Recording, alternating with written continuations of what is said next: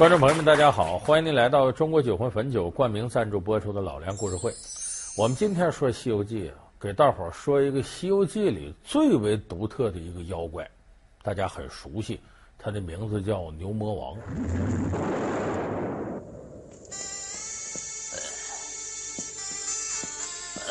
不光是《西游记》里有，周星驰演的《大话西游》里也有。唐三藏交出来，死路一条。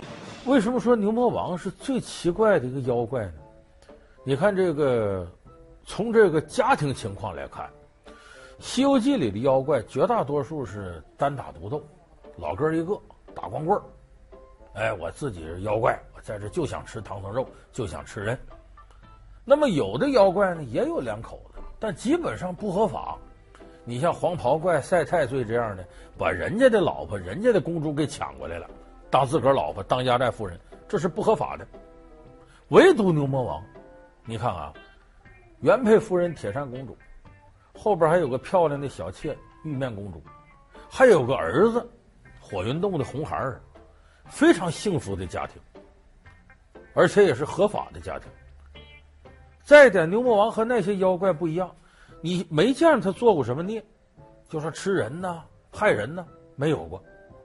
可是就这么一个生活幸福也不作孽的普普通通的一个妖怪，最后却遭到从如来佛祖那儿到玉皇大帝那儿，甚至地狱阎王那儿，都派人出来围剿他，把他给剿灭了。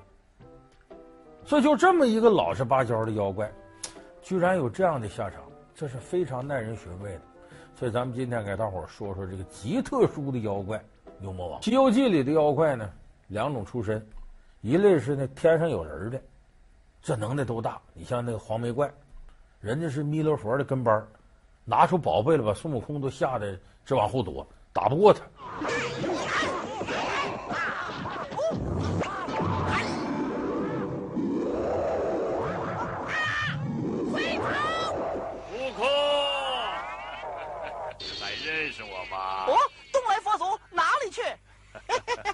是赢是赢啊，啊！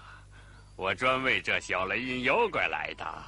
哦，多谢多谢。哎，敢问那妖怪是什么怪物啊？啊，他是我面前地的一个黄眉童儿。这是一类上头有根儿的，还有一类呢，游僧野鬼，就是没有根儿的。你像白骨精这样似的，怎么扑腾都不行，变三回让孙悟空弄死三回。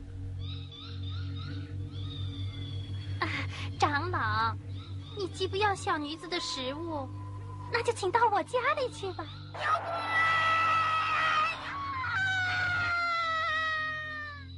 你还我女儿！妖怪！哎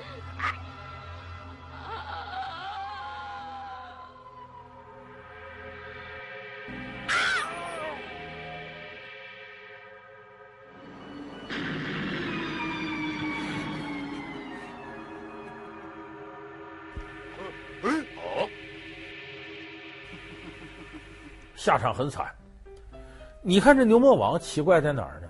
两边他都不靠。首先一个，他上面没人，没有啥官方背景。因为在这个神话传说里啊，咱们可能很多朋友会想起来，这个老牛成精成怪的就那么几例。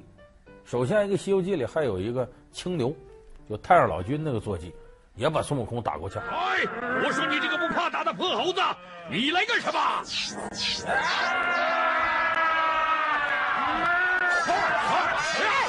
后来让太上老君收走了。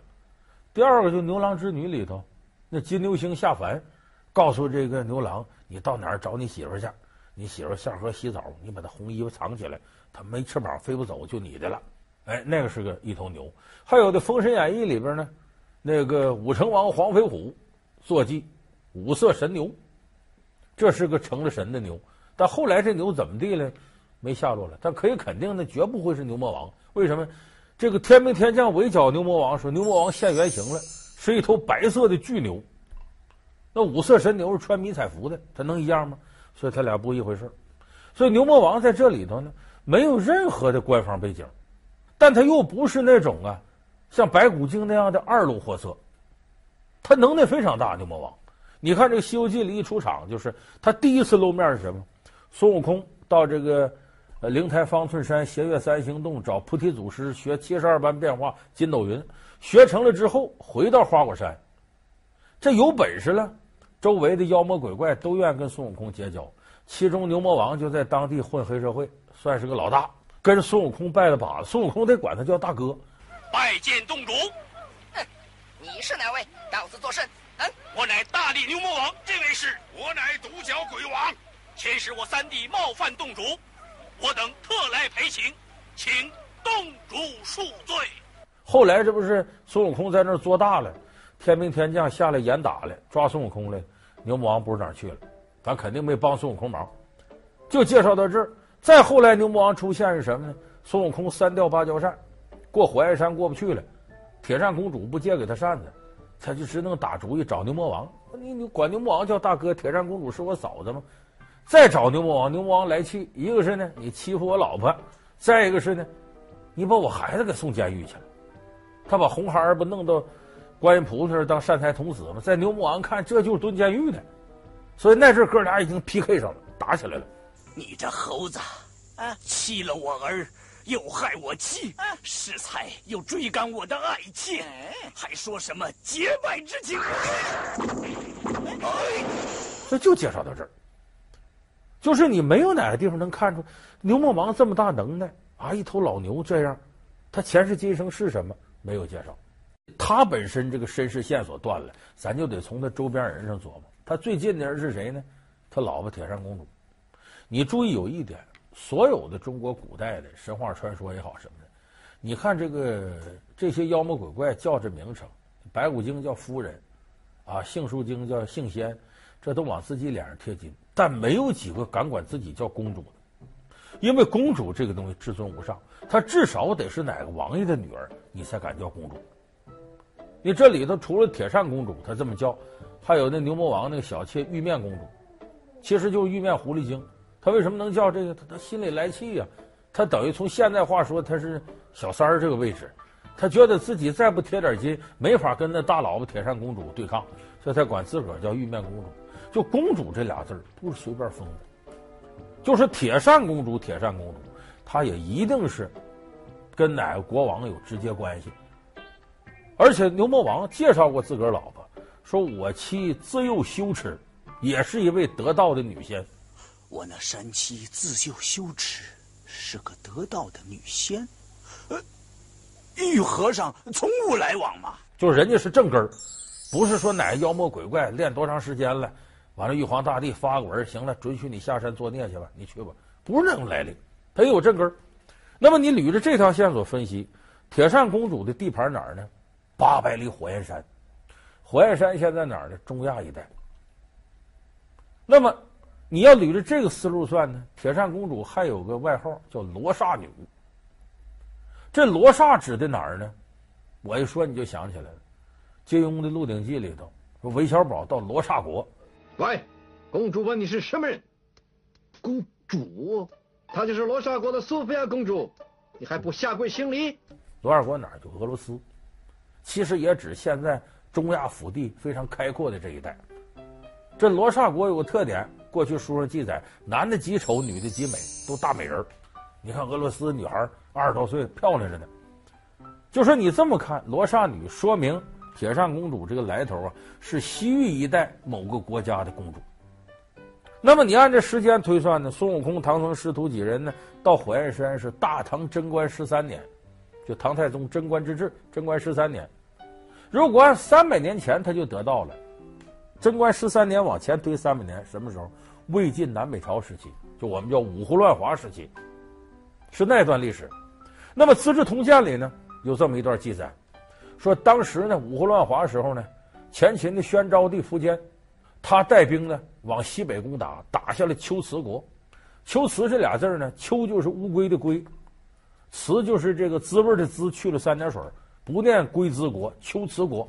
就咱们看这历史课本，张骞《通史西域》里头也有这个，把龟兹国打下来了，然后从龟兹国呢俘虏了一位高僧，叫鸠摩罗什。这历史上鸠摩罗什实有其人，确实是一代高僧，也确实是龟兹国来的。这个鸠摩罗什他母亲是龟兹国国王的妹妹，公主。《资治通鉴》也记载了，这个公主生下了鸠摩罗什之后，潜心修佛，后来也成道了，得道了。所以你按这个线来看呢，可以把铁扇公主跟他摞一块儿。就铁扇公主就是鸠摩罗什的母亲，就是当时龟兹国王的妹妹，所以才配叫公主，也得道成仙了。那么按这一捋，你就知道牛魔王是谁了，那就是铁扇公主，就是这个龟兹国王他的妹夫。他的妹夫当时是龟兹国的国师，鸠摩罗什他爸爸叫鸠摩罗炎。你要再从他身上找证据就好找了。鸠摩鸠摩，你听着像什么？鸠和牛音差不多，鸠摩其实就是牛魔，而且鸠摩罗炎老家在印度，我们都知道印度人不吃牛肉，奉牛为神仙为图腾，所以你从这点来讲，他崇拜牛，他这名字就这么叫，叫来叫去鸠摩。以讹传讹就成牛魔了，所以你从这个角度来说，咱仔细一分析呢，那其实鸠摩罗什一家就是牛魔王。那么当然有人认为你这个不合理，还有一种说法比这个奇特，说什么呢？说红孩儿啊不是牛魔王儿子，红孩儿是铁扇公主和太上老君的私生子。说铁扇公主是太上老君在人间包养那个情人。要说这更胡说了，这怎么回事？你看他能分析，他你看红孩儿，他说他牛魔王儿子哪儿长得像牛？不是他儿子，要是他儿子能没点牛的基因吗？没有。是什么人在我这里吆喝？再你看红孩儿这能耐，会三昧真火，能吐火，这能耐牛魔王哪有啊？这不基因突变吗？不可能他儿子。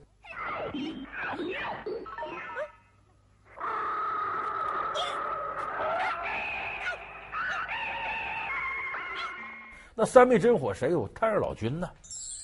他那这个那炉子里头就是三昧真火嘛。再更重要证据呢，铁扇公主不使个芭蕉扇吗？芭蕉扇《西游记》里出现好几回。最早我前面说过，金角大王、银角大王、太上老君两个童儿把太上老君宝贝带走了，就有芭蕉扇。这芭蕉扇怎么来的呢？是盘古开天辟地之后，昆仑山一棵仙藤上结下来的，这么一片叶子为芭蕉扇，就是太上老君这有。他不给铁扇公主，铁扇公主哪儿来的？再一个，铁扇公主所在的火焰山是怎么来的？孙悟空当年把太上老君炼丹炉打翻了，有两块火砖掉到人间了，形成火焰山。这是孙悟空造的孽。太上老君那个炉子里掉出的砖，那这个位置不得找个重要人看呢？怎么就轮到铁扇公主看了呢？那是太上老君从中给情人找的美差。那说这对不对呢？你要把《西游记》都看下来呀。这说法无稽之谈，也漏洞百出。为啥？首先一个，那牛的孩子就非得像牛吗？你咱们现实是这样，但是神怪小说里可不是这样。为啥？你看前面我们说过，那个猪八戒的原配，就高小姐前面还有一个叫栾二姐，跟猪八戒在一块待几年就死了。这栾二姐呢是怎么来的呢？是凤凰下的蛋，下出一个孔雀，一个大鹏鸟。连凤凰都能生出孔雀和大鹏来，这神话里一切皆有可能。这是一个。再你说三昧真火，红孩儿是从嘴里往出吐火，你没见太上老君嘴里吐火，就这俩人不见得是一路子。所以你从这个角度来说呢，是这个推测也没有多大道理。所以你把这些证据摞一块儿啊，就说明这个事儿多少有点扯。但有一点呢，差不多说的对，就是牛魔王啊，确实有那么点窝囊。他跟玉面狐狸精啊，他是吃软饭去了，而且得到铁扇公主同意了。哼看着呆样，是不是又在想他了？呃呃，多时不归，我还真是有点惦记。哼，好吧，那你就回去吧。回去？哎，回去你就别再来了。啊、哎呦，哎呀！我的美人儿，我是随便说说，别生气，我的美人，我是说着玩的，别生气啊。这玉面狐狸呢，原来他爸爸叫万岁狐王，老狐狸，死的时候呢，留下万贯家财，玉面狐狸一个弱女子守不住，能耐小，我得招个上门女婿，找谁呢？相中牛魔王了，而且跟牛魔王老婆谈了，咱姐俩好好商量，我要人，你要钱，我给你钱买行吗？他跟我过，要不然我守不住这家财。说这是根据哪儿来的呢？后来孙悟空在《西游记》里不是找这个牛魔王商量，你跟我大嫂商量商量，把扇子借给我，我们师徒三人好过去。只因小弟保护唐僧西去，被堵火焰山。特去拜求嫂嫂借宝扇一用，嗯呃，谁知嫂嫂不见，故来求兄长千万借扇一用，灭火后即刻奉还。啊，就得罪了当时他的老婆玉面狐狸，其实牛魔王小妾。当时他这一提起铁扇公主，这玉面狐狸来气了。刚才我在石洞外面遇见一个和尚，和尚他是铁扇女派来找你的。找我？哼，还说呢，我只说了他几句，他就举棒打我。若不是我从小路逃回来，险些被他打死。说自打到我家这两年，不知道给了铁扇公主多少绫罗绸缎，供她柴米油盐，她自在受用。到现在这还跟我讲这些，你看，就是底下他跟铁扇公主签了合同了。这牛魔王啊，你就给我吧，这人跟了我，然后我不有钱吗？我搁钱买。说白了，他俩是什么？买卖婚姻。他说爱情不是你想买想买就能买的，是吧？但他这不是爱情，说白了就是搭帮过日子。说为什么他相中个老牛呢？因为牛魔王这人踏实，不作孽不惹事儿。相对来说，作为一个男人来讲，能靠得住。而且牛魔王能耐也大，一般妖魔鬼怪不敢上来。在他人脉广，有什么事儿呢，都能打点得开。所以这三条摞一块儿，玉面公主才把他当上门女婿。